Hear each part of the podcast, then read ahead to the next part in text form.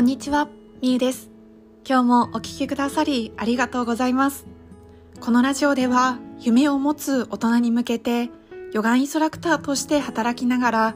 来年9月の独立を目指しサイドビジネスなどをしている私が同じく夢や目標を持つ大人に向けて毎日の行動につなげる思考法やあなたに伝えたい言葉をシェアしています。さて今日のテーマは人は皆自分の引き出しを持っている。自分の好きな自分で入れる環境を大切にするというテーマでお話をしていきます。これは最近の私の経験も含めてお話をさせていただくんですけれども、もう伝えたいことはタイトルの通りで、自分の好きな自分で入れる環境を一番に大切にしませんかっていうお話をします。私はですね、実は最近すごく悩んでいたり、衝突している問題があって、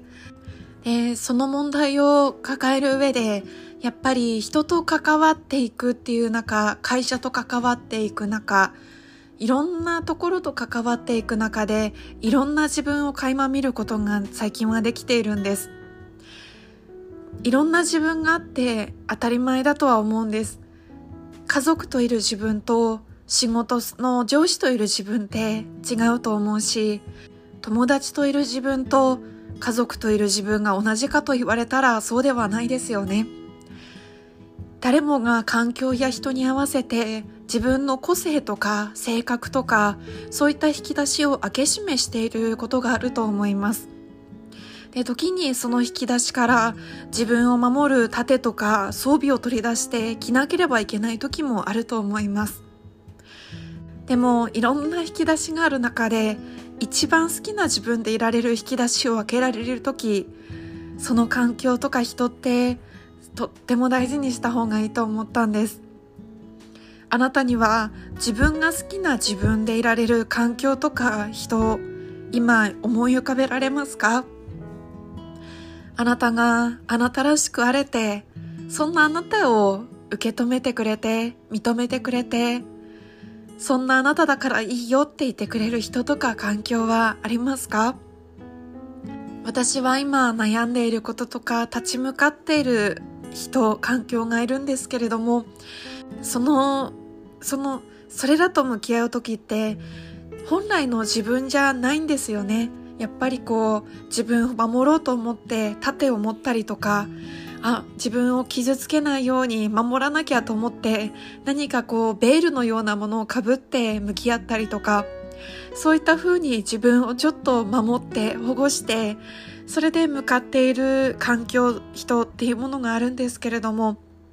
でもやっぱり大事にしたいのって自分が一番好きな自分でいられる時自分が何にも装備をつけなくても何にもベールをかぶらなくても何も仮面をつけなくても安心していられる人とか環境を大事にしたいって改めて思った出来事がありました。簡単ではないし、もしかしたら何かをすごく失うかもしれないけれども、でもやっぱり一番大事にしたいのは、私は自分らしくいられる環境、自分が好きな自分でいれる環境だなって思ったんです。だからもしあなたが自分の引き出しからいろんなものを出して自分を一生懸命守ろうとしている人とか環境があったらそことは徐々に徐々に離れていってもいいと思うしそしてその環境や人自分がちょっと頑張らなければいけない環境自分を傷つかないように守らなければいけない環境にいる時間を1分でも短くしていてほしいなって思いました。誰しも環境とか人に合わせて引き出しを開け閉めしています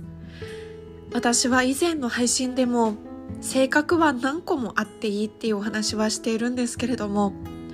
人って本当にその人その人に合わせて会った人の数だけ自分の性格もあると思います。それって自然なことなのでいかに自分がありのままで一番好きな自分でいられる人や環境とたくさん時間を過ごしていくかそれを大切にできるのかそこに重点を当ててその時間をとにかく大切にして人生を過ごしていきましょう。ということで今日は人は皆自分の引き出しを持っている。自分の好きな自分でいられる環境を大切にしましょうというお話をさせていただきました。夢を持つ大人のためのラジオ。あなたがあなたらしく、そしてあなたが好きな自分でいられる環境で生き生きと過ごせることを心から願っています。それではまた明日。